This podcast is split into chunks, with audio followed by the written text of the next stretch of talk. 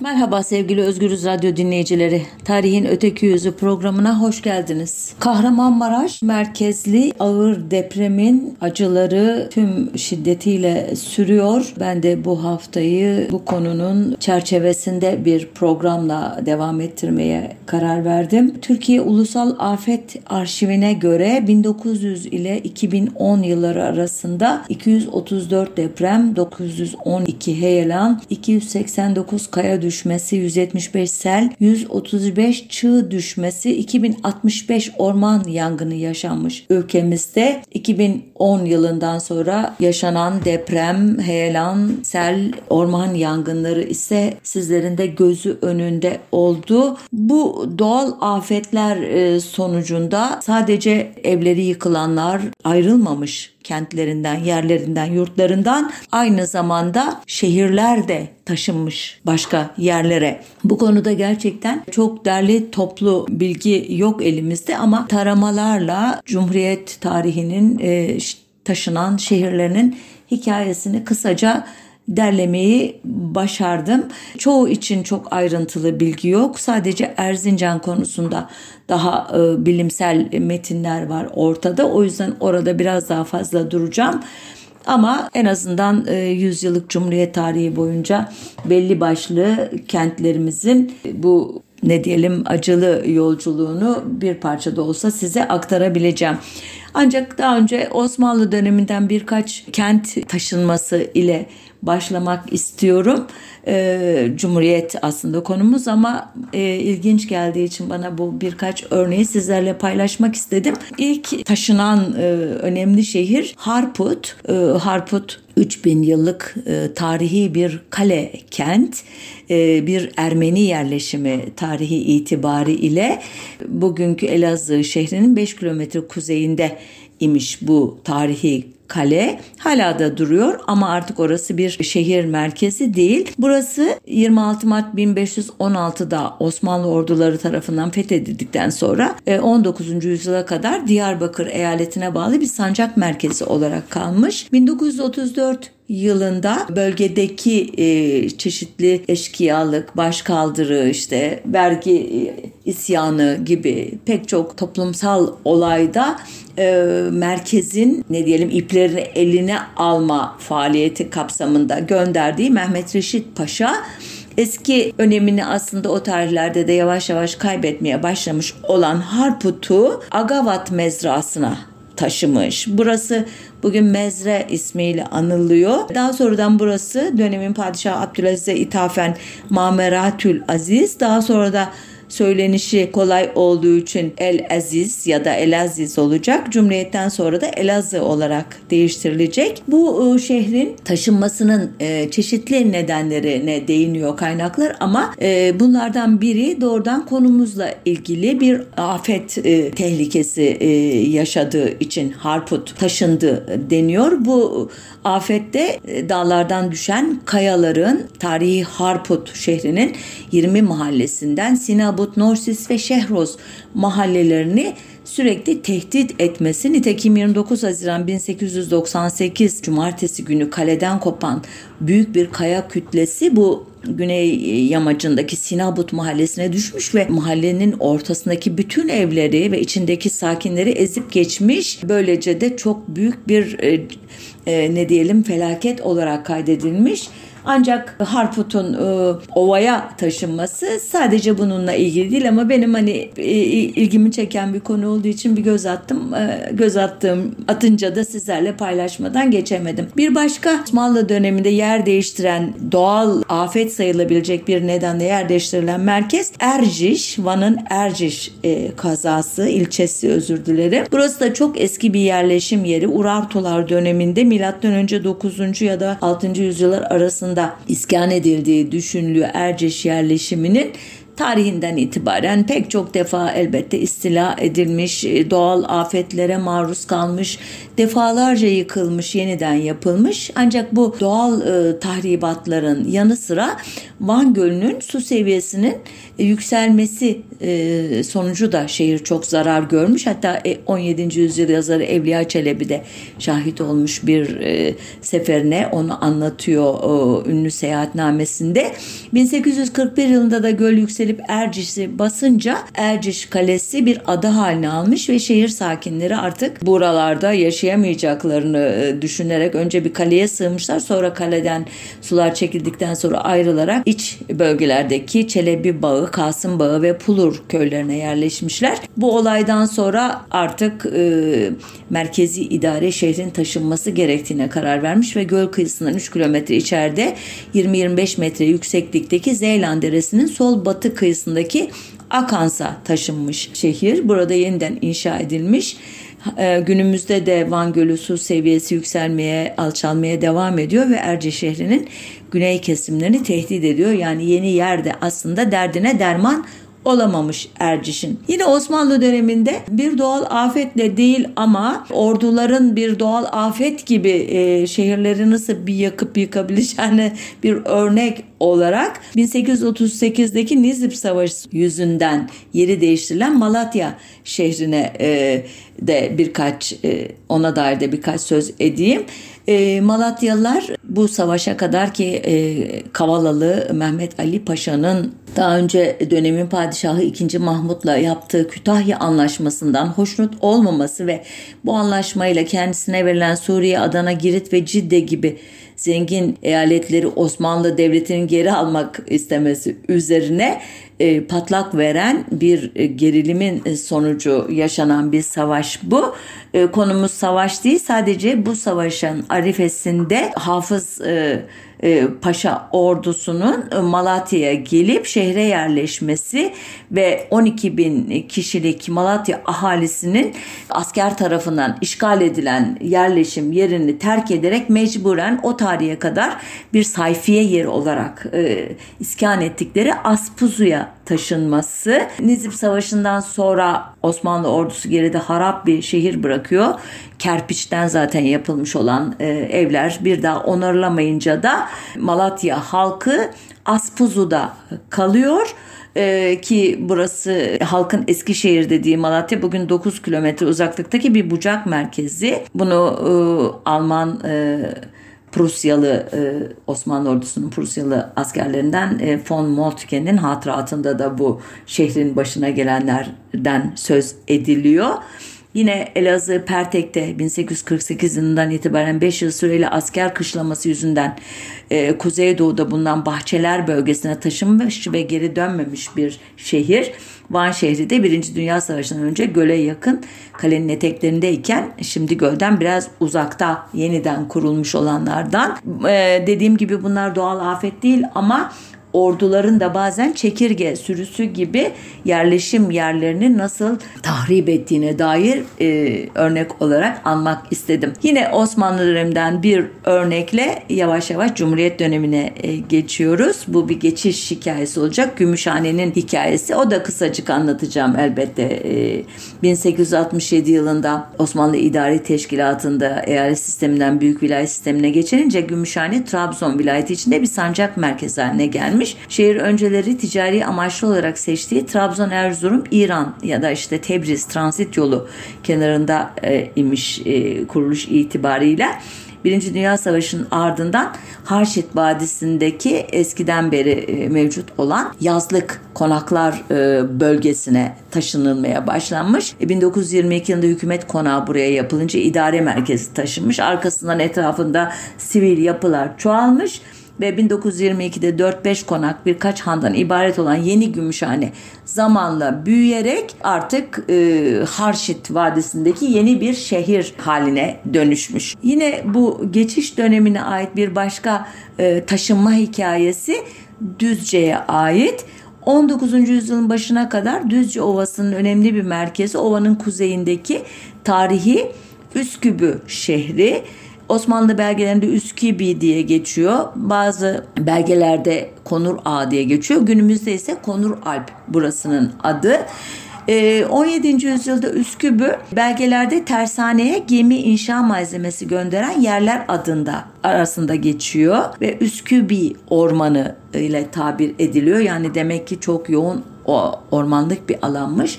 E, gemi yapımında da biliyorsunuz kereste çok önemli bir girdi. E, yine 1519 tarihli bir e, defterde Tuzca, Duzca diye anılan yerin ise tuz ticaretinin yapıldığı bir pazar alanı olduğu düşünülüyor ki Burası bugünkü Düzce'nin belki de çekirdeğini oluşturuyor. 17. yüzyıl ortalarında bölgeden geçen Evliya Çelebi bu Duzca'dan bir yerleşme yeri olarak değil bir camisi ve iki konaklama yeri olan bir e, menzil e, noktası olarak söz ediyor. E, bu menzil yeri de Osmanlı yol sisteminde sol yaka yolu diye bilinen, sol kol diye bilinen e, İstanbul'u bir yandan Via Egnetia denilen e, tarihi Bizans Roma dönemi yoluyla ta Arnavutluğa bağlayan bir yanıyla da e, Şark vilayetlerine bağlayan yolun üstünde bir güzergah.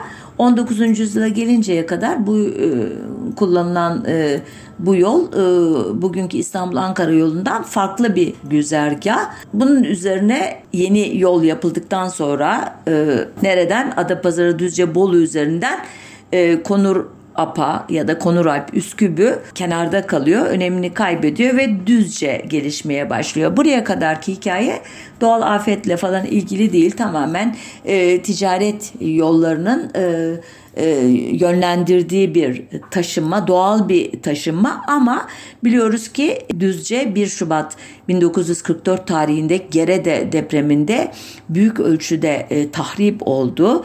1950-70 arasında e, yeniden bir atılım yaptı ama 16 e, Temmuz 1965 ve 28 Haziran 1972'de iki büyük sel felaketi yaşadı ve nihayet 17 Ağustos ve 12 Kasım 1999 depremleriyle büyük bir yara daha aldı ki e, biliyorsunuz 7.4, ikincisi 7.2 şiddetindeydi. Bu e, şey e, depremler e, Düzce'nin yeni kurulan yerinin de hiç güvenli olmadığını gösterdi. Şimdi sanıyorum şehir tekrar Konur Alp'in mahalle olarak ona katılmasıyla yine o tarafa doğru gelişiyor. Sonuç olarak tam bu programın konusuna uymasa da Düzce doğal nedenlerle yer değiştirmiş ama değiştirdiği yerde doğal afetten kurtulamamış. Belki ileride tekrar yerinin bir şekilde değiştirilmesi gerekecek olan e, e, illerimizden biri olarak karşımıza çıkıyor. Bu arada Düzce gibi demir yolu yüzünden yer değiştiren yerler arasında Eşme, Çumra, Polatlı ve Pazarcık da var.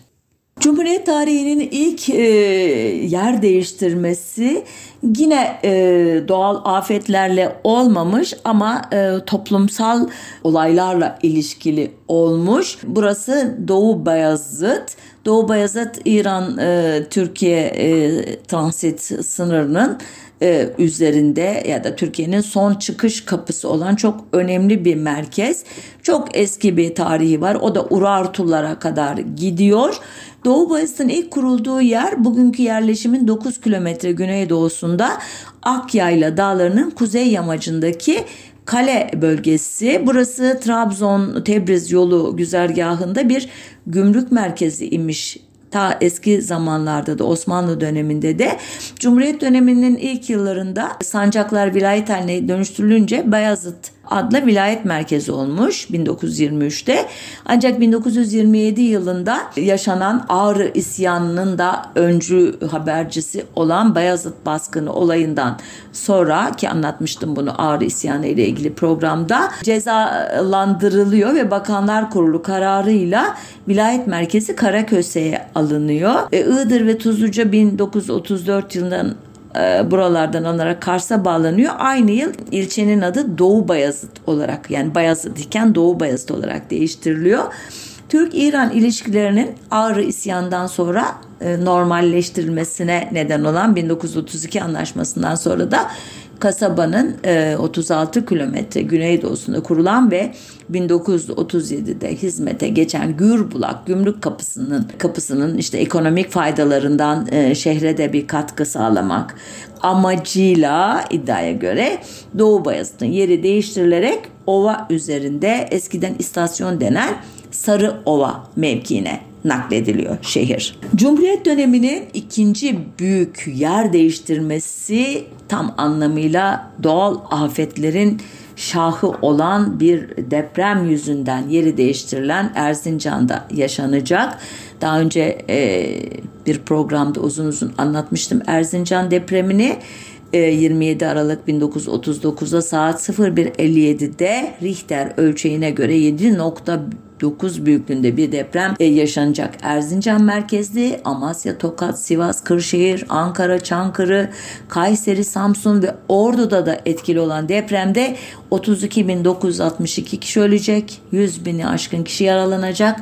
Erzincan tümüyle haritadan silinecek çünkü tam 116.720 bina yıkılacak depremde. Depremde yaşananlar, deprem sonrası devletin müdahalesi bunları dediğim gibi o programımda anlatmıştım yine bu mecrada. Ben deprem sonrasında yeni şehrin kuruluşu ile ilgili e, bilgilerle devam edeceğim şimdi.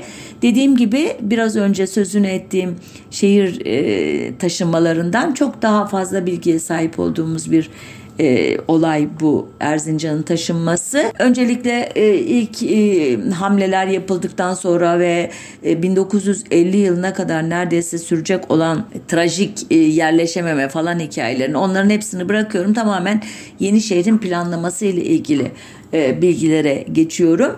İlk olarak e, Almanya'da eğitim görmüş, şehircilik alanında da uzman olan bir mimar Asım Kömürcüoğlu'na verilmiş bu e, yeni şehrin e, planlanması. Kömürcüoğlu da 1941 yılında planlarını tamamlayarak ilgili makamlara sunmuş. Ee, bu plana göre günümüzdeki Kızılay, İnönü, Atatürk, Karaağaç, Gülabi Bey, Cumhuriyet, Yeni ve Çarşı ve Taksim mahallelerinin bulunduğu ilk planda cadde ve sokaklar ızgara plan denilen e, pek Anadolu şehirlerinde e, kullanılmayan veya İslam şehirlerinin pek aşina olmadığı daha çok Roma'nın kampüs sisteminden esinlenerek batıda e, yaygın olan bir şehir e, planı esas alınmış ya da satranç tahtası, dama tahtası da denebilir bu plana. Çok e, geniş e, tutulmuş cadde ve sokaklar bu parsellere bahçe kent Garden City diye batıda da önemli bir ekol oluşturan tarzda evlerin yapılması öngörülmüş. Bu plan uyarınca e, şehir. Şehrin e, yeni yerleşim alanı olarak yaklaşık 1,5-2 kilometre kuzeydeki bir alan seçilmiş. Aslında daha önce e, anladığım kadarıyla güneybatıya doğru bir alan üzerinde konuşulmuş ama sonradan e, oranın rüzgarlarla ilişkisi falan düşünülerek vazgeçilmiş diye anladım. Gerçekten e, hani benim eksikliğim olabilir. Belki çok daha farklı nedenler vardı. Fakat e, bu alanda önce Kızılay tarafından geçici barakalar inşası ile başlamış yeni şehrin çekirdeği. Açılışı ancak 29 Ekim 1940 tarihinde gerçekleştiğine göre bir yıl kadar sürmüş ki çok fazla bir sayı da yok. E, 1943 yılında Erzincan Belediyesi Maliye Bakanlığı ve Kızılay'a ait memur evleri tamamlanmış. Memurlara kiraya verilmiş. Ardından 42 ve 46'da iki farklı kooperatif Yeni Erzincan Şehri Kuruluş Evleri Kooperatifi ve Erzincan Şehri Yapı Kooperatifi kurulmuş. Ve bunlardan ilkine 60 evin inşaatı ihale edilmiş. Ne kadar küçük rakamlar farkındaysanız şu ana kadar telaffuz ettiklerim neydi? 116 bin ev yıkılmıştı. Bu şimdilik 30 ev 40 ev gibi şeylerden söz ediyorum. O dönemde Kızılay'da görevli olan bir e, Arif Sağır adlı bir şahsın e, bir sözlü tarih şeyini okumuştum. Orada diyor ki 6 firma geldi. Her biri ortalama 4-5 ev yaptı. Ne demek yani 24-25 ev ki bunlar o kadar yüksek maliyetliymiş e, hatta halk da e, depreme dayanıklı da görmediği için pek tercih edilmemiş. Kızılay'ın yaptırdığı evlerin bir bölümü pavyon ev diye anılmış. 90 kadar pavyon evden söz ediliyor. Bunlar ön ve arka cephesinde altışar oda bulunan 12 bölmeli yapılar şeklinde dizayn edilmiş. Yani müstakil evler değil e, oda sofa oda sofa şeklinde böyle e, sardalya balığı gibi sıralanan bölmeler var. Bu elbette hani Anadolu ailesinin e, ne diyelim iskan modeline çok uymuyor. Bu evler yine de e, muhtaç ailelere kura usulüyle dağıtılmış. İleriki yıllarda sanıyorum aileler e, yandakini satın alarak kendi bölmelerini geliştirerek buralarda oturmaya devam etmişler. Ama topu topu ne kadar ev yapıldı diye taradığımızda meclis zabıtlarını 1948'de 40 adet, 1949'da 160 adet, 1951 ee, yılında 196 daireli 49 kerpiç yapı. Ee, bunların hiçbiri e, Erzincan'ın dişinin kovuğuna gitmeyecek şeyler. Bu tarihlerde depremzedeler çeşitli vilayetlere dağılmışlar elbette. Bir kısmı Hatay'a e, ki Hatay o sırada e, ana vatana katılmış olan e, Hatay e, devleti, bağımsız Hatay devletinin e, belli bir nüfusu yeni e, yapıda yaşamadık istemedikleri için Türkiye Cumhuriyeti'nde Suriye'ye falan göç etmişler. Onların boşalttığı yerlere yerleştirilmiş bazı aileler varmış. Bunlar e, Erzincan'da uygun e, mesken e, inşaatı arttıkça peyderpey taşınmışlar. Hatta Hatay'dan getirdikleri bir mimari özellik olarak da e, beşgen şeklindeki ya da dörtgen şeklindeki e, süs havuzlarını e, e, kaydetmiş bir makale. Ee, yine meclis tutanaklarından öğrendiğimize göre Erzincan şehrinin kuruluşuna e, çeşitli ülkeler de e, inşaat malzemesi veya inşaat teknolojisi e, göndererek katkıda bulunmaya çalışmışlar. Bölge halkının takma ev ya da kurma ev adıyla andığı bazı yapılar bu şekilde inşa edilmiş. Bunların e, e, oradan e, ne diyelim hazır olarak mı geldi yoksa bölgede mi yapıldığı konusunda bazı tartışmalar var ama esas olarak Romanya'dan alınan ham kerestenin ki 4523 metre mikap ölçeğinde olduğu söyleniyor. Ben anlamıyorum bu ölçeklerden. Ee, siz bakarsınız. Yugoslavya ona keza 2003 metre mikap ve İngiltere e, tam olarak e, miktarı tespit edemedim. Bu keresteler ve diğer inşaat malzemeleri çivi keser, testere, cam gibi Türkiye'ye getirilmiş. Ee, bunlar depremzedelere dağıtılmışlar. Ee, bazı e, şeylerde e, seferlerde teknik elemanlar da gelmiş ama bunlar sadece birkaç ev inşa ederek e, göstermişler yerli e, müteahhitlere ya da ustalara e, tekniği ve ondan sonrasını yerli kadrolara bırakmışlar iddiaya göre. Bu şekilde inşa edilen bu Romanya, Yugoslavya ve İngiltere'den gelen kerestelerle inşa edilen barakalar tren garının hemen kuzeyinde günümüzdeki çarşı ve Taksim mahallelerinde e, görülebiliyor imiş. E, depremden yaklaşık 9 yıl sonra yani 1948 yılında e, Bakanlar Kurulu 7818 sayılı bir kararname çıkararak e, Avusturya'dan 854 adet hazır ev alınmasını kararlaştırmış tekrar. Bunların temeli 5 Mayıs 1949'da atılmış.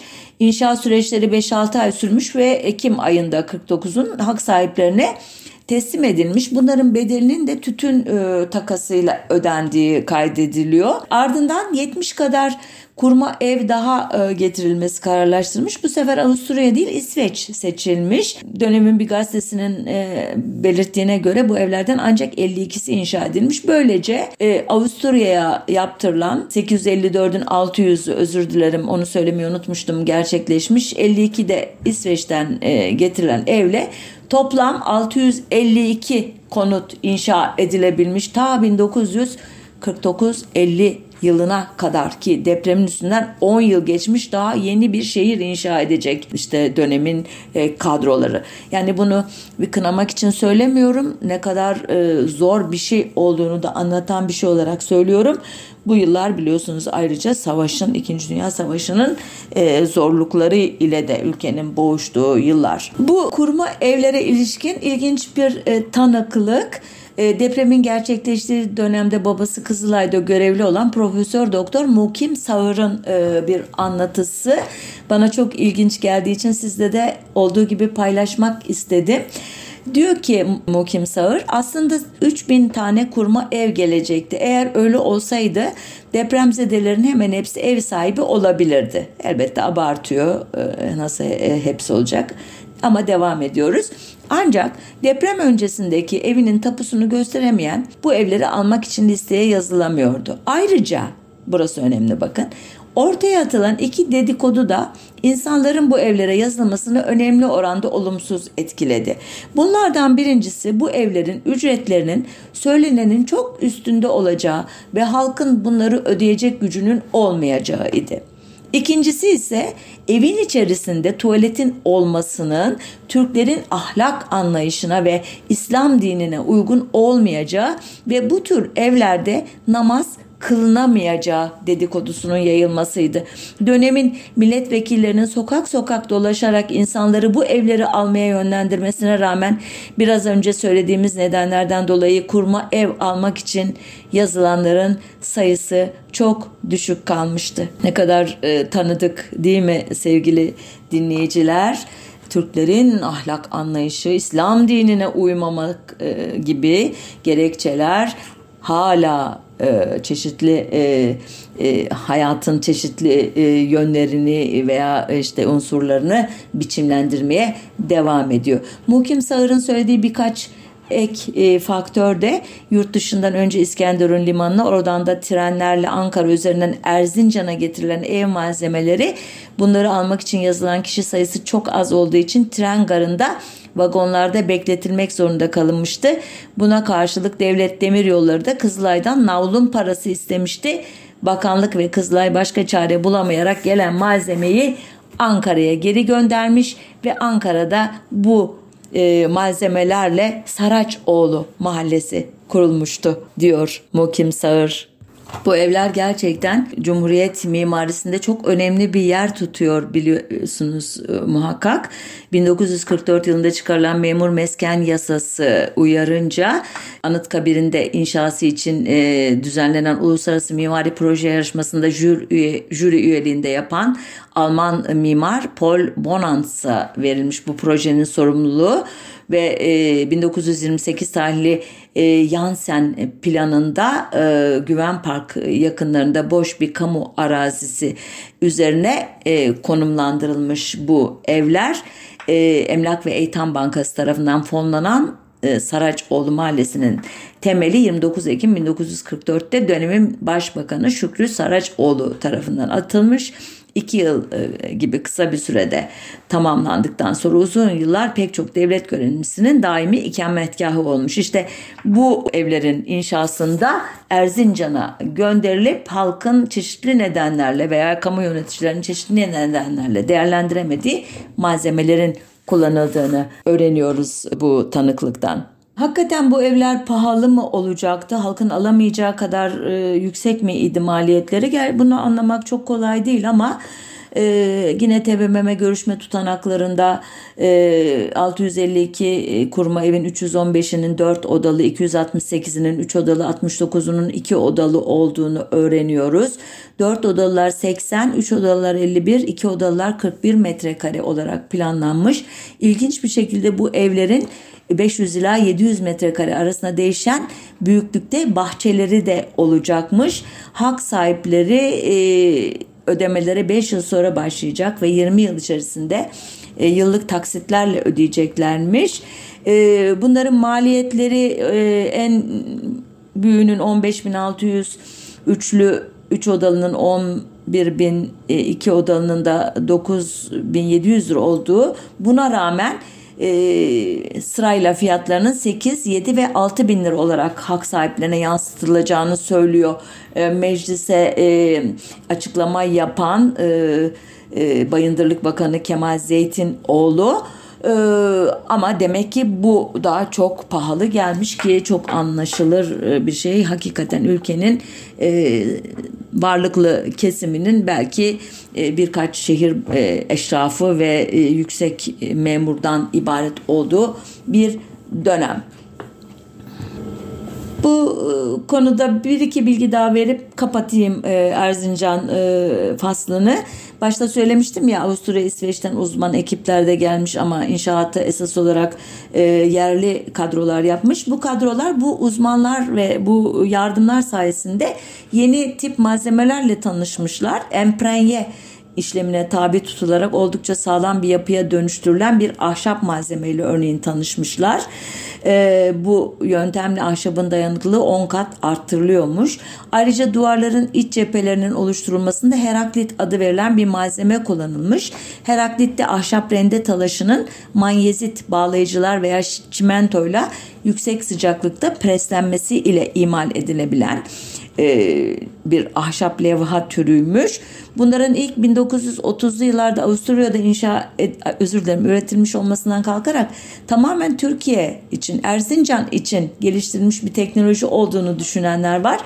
Bu malzemelerle yapılan bu kurma evler 1992 depreminde de en ufak bir hasar görmemiş ve e, bahçeli nizamlarıyla da yeni Erzincan şehrinin e, peyzajında çok e, önemli bir yer tutuyorlarmış. Elbette ben fotoğraflarını gördüm. Öyle çok hani hiç estetik bir yanı olmayan ev tipi ama hem güvenli hem bahçeli hem düzgün sağlam bir malzemeden olması e, artı puan olarak hala dikkati çekiyor. E, Kızılay'ın pavyon evleri ise e, hakikaten şehrin e, güzelliğini bozan unsurlar. Onların sanıyorum bir kısmı da yıkıldı. TOKİ bir şeyler yaptı onların bulunduğu yerlere. Yanlış olabilirim. Tanımıyorum şehrin e, topografyasını. Onun için burada e, noktalıyım. Evet Erzincan'ı dediğim gibi biraz uzunca süre anlattım. Şimdi bir başka şehrimize geçiyorum. E, tam olarak deprem yüzünden taşınmış Erbaa burası. E, Tokat'ın Erbaa ilçesi Türkiye'nin en önemli fay zonlarından biri olan Kuzey Anadolu fay zonu üzerinde yer alıyor Erbaa. Bu fay zonu batıda Saros Körfezi Marmara Denizi ekseniyle başlıyor bildiğiniz üzere. İzmit Körfezi, Adapazarı, Düzce, Bolu, Kastamonu doyanından geçerek Kelkit Vadisi yoluyla Erzincan Ovası'na oradan da Varto deprem bölgesine ulaşıyor. E, Varto'dan sonra da aynı doğrultuda devam ederek Van Gölü kuzey kenarından Türkiye sınırını aşarak İran'a uzanıyor. Erbaa ve yakın çevresi tam bu zonun üstünde olduğu için elbette tarih boyunca çok sayıda çok büyük depremlere maruz kalmışlar. Kayıtlara geçen depremler 1045, 1268, 1458, 1482, 1498 en yıkıcı depremler. Cumhuriyet döneminde de 1939, 1940, 1942 ve 1943 depremleri alüvyon e, bir alan üzerine kurulmuş olan eski Erbaa şehrinin zemini çok daha sağlam bir alana taşınmasını zorunlu kılmış ve nihayet 15 e, Nisan 1944 tarihinde 800 e, haneden oluşan eski Erbaa 2 e, kilometre güneydeki Ardışlık denen yere taşınmış. Yaşanan depremler yüzünden zaten o 800 hane büyük ölçüde harap olmuş. O evlerde yaşayan e, geniş aileler e, deprem yüzünden e, inşa edilen küçük barakalara, çadırlara e, yerleştirilince kopmuşlar ve bu alışkanlık yeni Erbaa'ya taşınıldığında da yeni konutlara ihtiyaç duyurmuş. 800 hane 1100 haneye ancak sığmış yeni şehirde. Ee, bu taşınma sırasında e, e, orada olan e, bir e, kişi adını not etmemişim özür dilerim şöyle anlatıyor e, fakirlere barakalar yaptılar, taş verdiler, ağaç verdiler. Kendi enkazlarını da götürdüler. Bazıları evler tamamlanmadan göç ettiler. 4-5 sene barakalarda geçti. Eski zenginlerin evinde mobilyalar, meyve bahçeleri, çifte havuzlar, şadırvanlar, şota gibi evler vardı. Bunlar göç etmek istemediler. 200-400 dönüm arazileri, tütünleri, ahırları vardı. Gidenleri de caydırmaya çalıştılar. Vali İzzettin Çalpar ihtiyarların bedduasını gençlerin duasını alacağım dedi ve taşıdı şehri diyor. 7 sene İmbat Deresi'nin suyu ile idare etti halk. Halk bu su ile çamaşırlarını yıkadı. İçmek için de bursundan çeşmeler yapıldı. Biz 4 sene sonra gittik ama evler planlı olarak yapılmıştı diye devam ediyor. Ancak yeni Erbaa'nın yeri de deprem riski taşıyor diyor uzmanlar. Umarız Kuzey Anadolu e, faiz zonunun e, beklenen e, büyük depremleri Erbaa'yı ve onun kardeşi Niksar'ı vurmaz tekrar. Depremlerden bir başka doğal afete geçeceğim. Bu da hem e, akarsu sel baskınlarına maruz kaldığı için hem de e, dağlardan evlere düşen iri bloklar yüzünden yeri değişen Bingöl ki eski adıyla Çapakçur. Çapakçur daha önce Sağyer Deresi'nin Çapakçur Ovası'na açıldığı yerde kurulmuş. E, çok eski bir yerleşim Bingöl'de. E, uzun uzun anlatmıyorum çünkü biraz e, anlatacağım şeylere galiba zamanı e, zamanıma sığdıramayacağım korkusu var. Bingöl'ün ilk kurulduğu yerin e, fiziki e, coğrafya şartları açısından şehir yerleşimine uygun ol, olmadığı e, ne zaman anlaşıldı tam olarak tespit edemedim ama Bingöl 1935'te 961 nüfuslu, 1940'da 1418 nüfuslu, 1945'te 1616 nüfuslu küçük bir yer. Demek ki o küçük yer e, alan e, dar da olsa e, hem akarsu yatağından da biraz e, uzakta bulunup yamaçlara doğru tırmanıyormuş yerleşim yerleri. Ee, başlangıçta sorun olmamış ama Bingöl büyüyüp kasaba ve şehir hüviyetini kazanmaya başlayınca akarsu yatağına yakın kesimlere doğru e, gelişmiş bir tarafı bir tarafı da yamaçlara doğru yükselmiş. Ancak her iki taraftan da doğayla karşı karşıya gelmiş yeni yerleşimler. Akarsu yatağında su baskınları olmaya başlamış.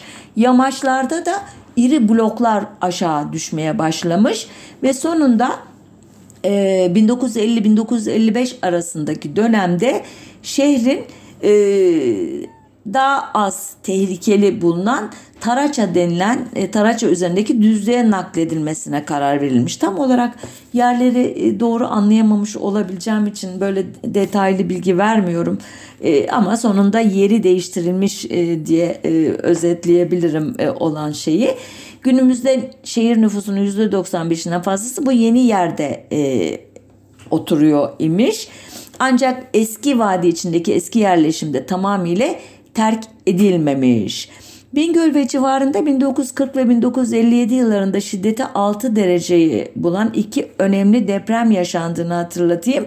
22 Mayıs 1971 tarihinde meydana gelen 8 şiddetindeki deprem ise Bingöl'de çok önemli tahribata neden olmuştu.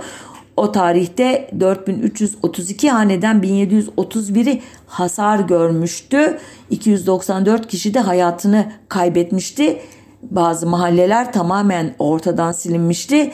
Bu da gösteriyor ki o taşınma sırasında maalesef deprem analizi yapılmamış. Sadece sel ve e, taş e, e, yağmurundan e, kaçılması hedeflenmiş. Evet şimdi tekrar deprem yüzünden e, taşınan bir e, yerleşim yerine e, geliyoruz. Daha doğrusu özür dilerim bu da deprem değil bu da toprak kayması ve e, e, heyelan yüzünden e, yer değiştiren bir yer. Özür dilerim tekrar. Gördes burası. Adını Frigya kralı Kordias'tan aldığı rivayet ediliyor. Lidyalılar döneminde Gordus adıyla bilinmiş. E, kasabanın e, yerinin e, değiştirilmesi ilk kez 1921 yılındaki büyük yangından sonra gündeme gelmiş ama o zamanın koşulları elbette buna e, müsait olmadığı için lafta kalmış bu. 1930 yılına kadar e, 600 hane 5 cami e, lik bir e, yerleşim yeri olmuş Gördes. 1932'den itibaren toprak kayması başlamış. Konutlarda çatlaklar ortaya çıkmış. 1935'e gelindiğinde artık nüfus büyük ölçüde e, terk etmiş durumda imiş e, Gördes'i ve nihayet 23 Ocak 1940 tarihinde yaşanan şiddetli toprak kaymasından sonra e, Cumhuriyet e, işte kadroları e, olayın ciddiyetini kavramışlar.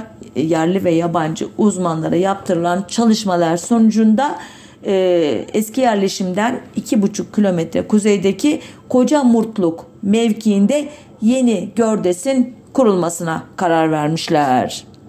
Bu nakil için 9 e, Ocak 1950 ve 6 Haziran 1952 tarihlerinde iki yasa çıkarılmış. Ee, yeni yerleşimin yapım çalışmaları elbette kademe kademe sürdürülmüş ve en son 101 ev yapılarak 1966 yılında inşa faaliyetlerinin bittiği açıklanmış.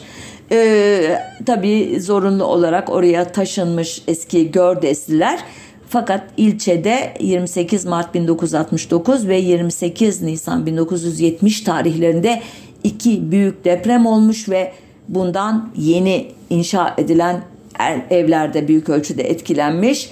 He, öyle ki e, yeni evlerin yüzde 90'a yakını yıkılmış. Geri kalanlar oturulmayacak hale gelmiş. Depremden sonra Gördes'in bazı köyleri Begel, Malaz, Dutluca, Çiçekli, Kayacık, Gün Konak gibi onların da tamamen yeri değiştirilmiş. Böylece e, bu olayda da taşınma sırasında sadece heyelanın e, esas alındığı fakat bir deprem analizinin yapılmadığını anlıyoruz. Yine de bu 1950 yılları e, en azından merkezi idarenin doğal afetlere karşı e, eski yerleşimi sağlamlaştırma, güçlendirme e, faaliyetinden pek haberdar olmamakla birlikte kökten bir e, çözüm olarak şehirlerin yerini taşımayı çok e, önemsediklerini gösteriyor. E, elbette sorumlu bir yaklaşım ama maalesef bunun e, bedeli, bunun maliyeti o halklara hiç e, analiz edilmemiş oluyor ki bu taşınan yerlerin halklarıyla yapılmış olan sözlü tarih çalışmalarını okuduğunuz zaman ayın öteki yüzünün son derece hüzünlü olduğunu anlıyorsunuz. Evet, Yeri deprem yüzünden değiştirilen bir başka ilçemiz Yenice ilçesi. İlk kuruluşu bir köy. 19. E, yüzyıl başlarında e, doğmuş bir köy. Çok derin bir tarihi yok. Asar Dağı'nın kuzeyine bakan yamacında 5-6 e, haneyle başlamış.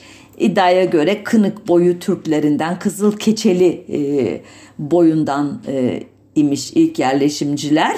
E, sonra Yanoba, Dalyanoba, İnceköy, Yeniceköy adlarını almış ve nihayet Yenice adı ile 1936'ya e, dek Balıkesir ilinin Gönel ilçesine bağlı bir köy olmuş. 1936'da e, ilçeye dönüşmüş ve Çanakkale'ye bağlanmış. İlçenin kaderini değiştiren deprem 18 Mart 1953 tarihinde Türkiye saatiyle 21.06'da e, yaşanıyor. E, 12 kilometre e, doğusunda e, Yenice'nin deprem sonunda 256 kişi ölüyor. 6750 bina hasar görüyor veya yıkılıyor ve bunun ardından da şehrin yeri kaydırılıyor. Tam olarak ne kadar kaydırıldı anlayamadım. İnşa faaliyetlerine ilişkin de bilgi alamadım.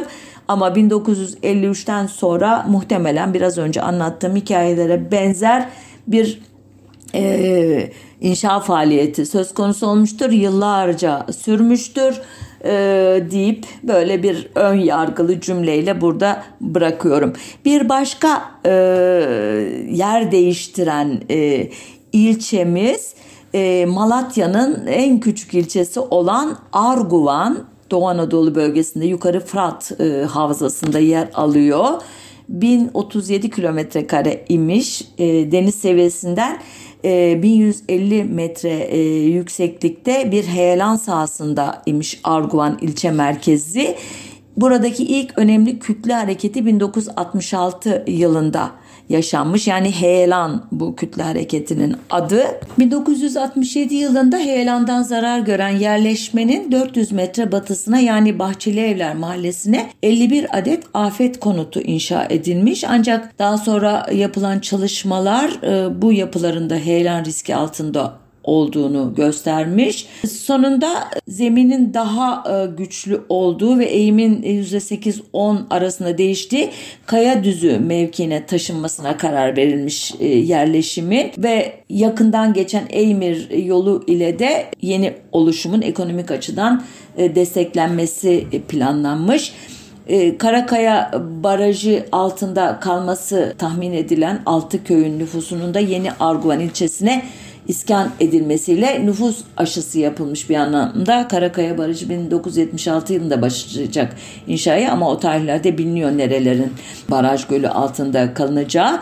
İlk e, çizilen planlarda e, iş anları, sinema, gazino, sosyal konutlar gibi ilçeyi canlandıracak e, bazı unsurların da planlandığı görülüyor ama bunlar yaşama geçmemiş elbette. Eski afet bölgesindeki evlerin istimlakine gidilmediği için e, afet konutları satın alanlar bunları başkalarına satıp eski yerleşime dönmeye başlamışlar zaman içinde ve sonunda birbirine bitişik iki yerleşim olarak e, gelişmiş eski ve yeni Arguvan. Bu yerleşimler 1977 ve 1978 yılında iki büyük heyelan yaşamış ve muhtemelen Kuzey Anadolu fay zonu üzerinde yaşanması muhtemel bir depremde de maalesef e, heyelan e, riski depremin üstüne eklenerek e, bu yerleşimi tehdit edecek gibi görünüyor. Bir başka e, ilçemize geçiyorum. O da e, deprem nedeniyle taşınmış. Burası Manisa'nın Gediz ilçesi. Milattan önce binli yıllara giden bir tarihi var. Frikler tarafından kurulduğu, antik e, dönemde Kadoi ya da Kodis adıyla e, var olduğu e, söyleniyor. Daha sonra Büyük İskender'in Makedonya hükümdarlığı e, döneminde Kadus adıyla, Roma döneminde Kadi adıyla basılmış sikkeler var Gediz'e dair. Selçuklu ardından gelmeyen oğulları ve ardından Osmanlılar e, tarafından yönetilen bölge tarihi boyunca doğal afetlerle anıla gelmiş e, köprü ve kaleyi ikiye bölen bir deprem yaşanmış meğer bir tarihte. E, yakınlardaki göl suyu sele dönüşerek e, şehri basmış heyelanlara neden olmuş ve nihayet 1911 yılında şehrin tamamen yanmasıyla biten yangından sonra Osmanlı yönetimi e, şehri bir başka yere taşımayı düşünmüş ama dönemin şartları yüzünden uygulayamamış bunu. Ta ki 28 Mart 1970 tarihindeki e, Gediz e, depreminden sonra e, Cumhuriyet hükümeti bu işi yapacak. Bu depremde 3000 kilometre karelik alan etkileniyor. 3500 ev tamamen yıkılıyor. 7000 ev ağır hasar görüyor. 10.600'den fazla binada ciddi ölçüde hasara uğruyor. 33 bin aile yaklaşık 80 bin kişi barınaksız kalıyor ki 6 saniyelik bir deprem e, yerli kaynaklara göre 800 yabancılara göre 1086 kişi ölüyor. Bir o kadar da yaralı var. Bu e, depremden hemen sonra Alman e, Bayer firması uçaklarla Eskişehir'e getirdiği malzemeleri kamyonlarla e, bölgeye taşıyarak meraklı bakışlar altında poliüretandan evler inşa etmeye başlıyor. Saat başı bir köpük ev yaparak 200 evden oluşan bir köy kuruluyor ilk hamlede. Çadırlara göre çok daha kullanışlı olmasına rağmen e, yöre halkı bu evlere girmek istemiyor başlangıçta. Daha sonra hava şartları kötüleşince giriyorlar. E, poliüretan e, petrol türevi bir madde olduğu için e, yangına karşı elbette dayanıksız bir malzeme ama daha da e, kötüsü bugün bazı bilim insanları bölgede bu evlerin inşasından sonra kanser ve astım hastalıklarının arttığını iddia ediyorlar. Çünkü e, poliüretan kanserojen nitelikte bir madde idi diyorlar. Dediğim gibi Gediz'in taşınması e, kararı bu depremden sonra alınmış. Bakanlar Kurulu 5 Ağustos 1970 tarihli kararı ile e, yeni yerleşimin eski Gediz'e 700 özür dilerim 7 kilometre uzaklıktaki Karılar Pazarı denilen mevkide e, kurulmasına karar vermiş. Burada yaklaşık 540 hektarlık bir alan kamulaştırılmış ve haritalama işlemleri işleri yapılmış. Yeni Gediz'in ilk etap konut alanları 3 ayda tamamlanmış ve göç 1971 yılının bahar ayında başlamış. Ancak bu yeni yerleşimde depremsellik açısından hiç de iç açıcı durumda değilmiş. Hatta yeni yerleşim güney ve güneybatı yönündeki fay hatlarına eski yerleşimden daha yakın konumda imiş. Ayrıca bölgede e, yazın hiç rüzgar olmaması, sobalarda yakılan işte veya sanayide kullanılan çeşitli katı yakıtların e, dumanlarının şehre çökmesine neden oluyormuş. E, ayrıca e, beton e, yapı malzemesi de iklim e, açısından uygunsuz imiş. Üstüne üstlük e, bunca zahmetten sonra yeni bir yere taşınan e, tüm hatıralarını, tüm e, belleklerini, toplumsal belleklerini e, bir anlamda depremle birlikte kaybeden Gedizliler 1978 yılında belde olmaya e, karar verip bir oylamayla e, bunu da İçişleri Bakanlığı'na bildirdiklerinde olamazsınız çünkü belde eski Gediz e, yerinin e, hakkı orası hala belde olarak görünüyor cevabını almışlar. Böylece e, sadece yerleşim yerlerini değil e, bir anlamda isimlerini de kaybetmişler. Son örneğimizde Adıyaman'ın Samsat e, ilçesi 1983 yılında yapımına başlanan Atatürk Barajı'nın suları altında kalma tehlikesi yüzünden 1987-88 yılında bulunduğu yerden 5 kilometre uzaklığa taşınmış Samsat. E, ancak taşındığı yer e, izole bir yermiş ana yollara e, uzak bir yermiş. Eski Samsat'ın 5 kilometre uzağındaki sahabe Safyan bin Mu- Muattal türbesinden epeyce uzakmış. Bu türbe neden önemli? Her yıl binlerce insan bu türbeyi ziyarete gelir ve Samsat'a bir gelir oluşturulmuş bu ziyaretler. E, hem Samsat halkı bundan mahrum kalmış hem de yeni taşındıkları yerinde depreme dayanıklı olmadığını 2 Mart 2017 tarihli depremde yaşamışlar. İlçe merkezinde bulunan 979 bina zarar görmüş köylerde hasar gören binalarla birlikte bu e, sayı 2195'i bulmuş ki bu binaların çoğu 1987 yılında devlet tarafından yapılan konutlar imiş. Depremden sonra 3900 nüfuslu Samsat'ın üçte biri 45 kilometre uzaklıktaki Adıyaman'a göç ederken ilçede yaşam Afat ve Kızılay çadırlarında sürdürülür olmuş. Burada bir e, şehir taşınması olmadığı için anlatmadığım ama 1950 ile 1900 e, işte 80'ler e, arasında inşa edilen dev barajlar yüzünden ki Seyhan, Sarıyer, Demirköprü, Hirfanlı, Karakaya, Atatürk Barajı gibi devasa e, kütleli büyük baraj gölleri ile tamamlanan bu büyük su sistemleri yüzünden yerinden edilen binlerce köy ahalisi başlı başına bir program konusu hatta Atatürk Barajı'nı e, da e, bir e, programda ele almak isterim. Üniversitede bu konuda bir ödev hazırladığımda son derece ilginç bir arka planı olduğunu e, görmüştüm bunun. Yine baraj dışında e, çeşitli e, doğal afet tehlikesi yüzünden e, Adana, Bingöl, Burdur, Erzincan, Kahramanmaraş, Muş, Sivas, Tokat, Çankırı illerinin sayısız köyü e, taşınmış, yeni yerlerine götürülmüş durumda ve korkarım ki yakın bir tarihte Konya'da yeraltı sularının çekilmesiyle ortaya çıkan dev obrukların yarattığı tehlikeler yüzünden bazı yerleşimler taşınmak zorunda kalınacak. Ve dediğim gibi bu konuda anlatılacak pek çok şeyin ancak e, işte e, iceberg gibi su üstünde kalan birkaç e, hususunu aktarabilmiş olduğumu da tahmin ediyorum. Umarım önümüzdeki hafta deprem duygusunun depremin yarattığı felaketlerin dışında bir konuya değinmeye izin verecek bir ruhsal durumda oluruz. Ee, çok kolay görünmüyor ama bu trajediyi de bir şekilde aşmak ama aşarken hesap sorarak ve e, geleceğimizi e, e, sağlam zeminler üzerinde inşa edecek siyasalar geliştirerek aşmak zorunda olduğumuzu da ekleyeyim. Evet, hoşça kalın, sağlıcakla kalın.